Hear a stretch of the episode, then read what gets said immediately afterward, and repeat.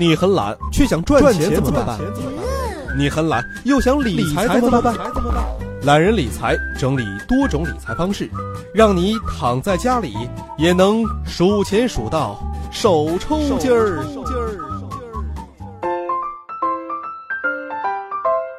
本节目由懒人理财与喜马拉雅联合出品。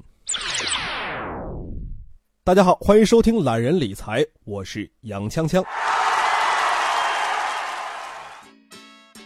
大家都知道理财要趁早，不过知易行难的原因在于，太年轻开展往往无财可理，等手上有点资本了，可是年纪又大了一把了。从生命周期的观点来说，二十五岁至四十岁之间，有太多要花的钱，收入波动大，又得存钱买房、买车，还得养活儿女，能存下的钱相当有限。四十岁到五十五岁，正值人生巅峰，职位与收入往往是一生当中最辉煌的阶段。孩子大概也到了中学，开销反而降低了。五十五岁以后，要考虑开始退休养老。风险承受能力也低，很多钱要用在消费上，而非投资上。因此，尽管说越早开始理财越好，但是最有效的理财时间可能就是十年。刚开始的时候学习难免效果不佳，到了老了又因为要保本而失去很多机会。因此，在四十岁的理财黄金十年到来之前，要做对下面九件事儿，即使不会成为巨富。也不至于离穷啊。方案一：养成记账的习惯。不管你赚多赚少，薪水高低，上班族都应该养成记账的好习惯。除了可以清楚地掌握金钱花费的流向之外，更可以借此了解各项生活消费的价格，培养对数字的敏感度。未来购物时啊，只要货比三家，就不会太吃亏了。方案二，制定下一年度的家庭预算。一般来说，家庭收支预算包括年度收支总预算和月度收支预算。按照量入为出的原则，制定年度收支总预算。首先要知道家庭在未来一年要存多少，有哪些年度支出。一方面达到家庭资产按照计划增长的目的。同时还可以防备未来的各种不时之需。方案三，避免独居。这独居啊，虽然是自由自在，但是成本却很高。理财专家最常给年轻人的建议就是，结婚前如果情况允许的话，尽量与父母同住，因为省钱效果是惊人的。如果情况不允许与父母同住的话，那就不妨和处得来。信任得过的朋友一起合租，不仅可以住较大的房子，还可以拥有各自独立的房间，同样可以达到省钱的效果。方案四：晚五年买车。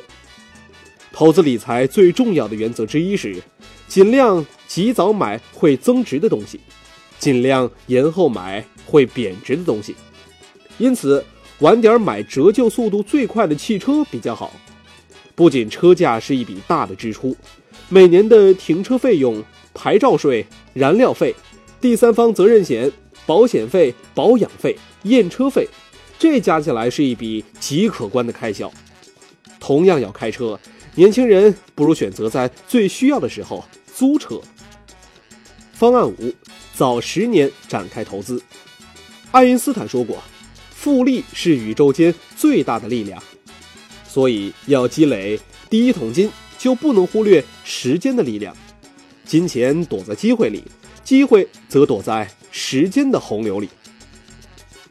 方案六，逢低买进基础股。这股市不好的时候啊，没人谈论股票的时候，买进股票，选那些历史上经常粉红或者股票，再或者是股指的权重股。不用太多的钱，一个月或几个月买一点儿，到股市大涨的时候啊再卖出。权重股未必会大涨，但是一定会上涨。而没人谈论的时候，往往是价格的最低点。方案七：早五年买房。买房是一种强迫储蓄的手段，早买房，一方面呢是压力，可以适当的增加工作动力；另外一方面，还贷相当于存钱，不至于在年轻的时候啊把钱白白用在各种消费上。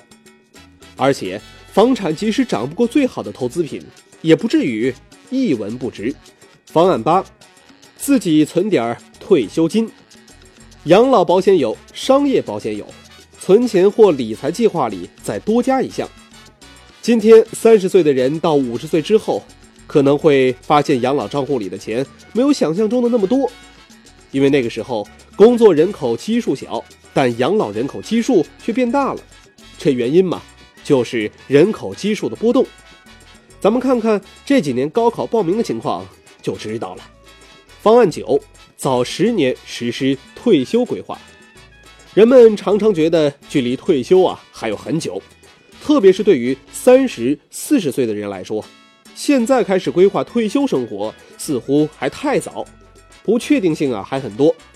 的确啊，结婚、生子、买房、子女教育基金等都需要花费大笔的资金，但如果因此推迟执行退休计划的时间，可以准备退休金的时间就所剩不多了。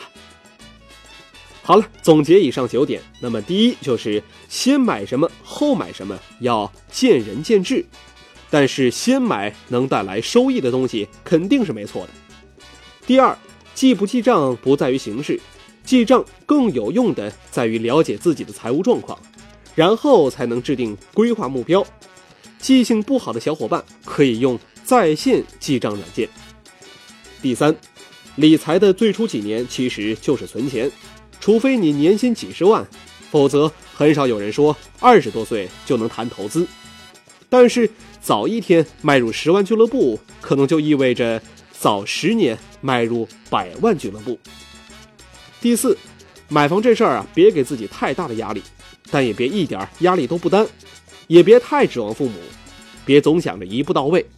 买不起大的，先买个单间儿；买不起北上广，先买老家郊区。试用房，倒腾倒腾，也就大了。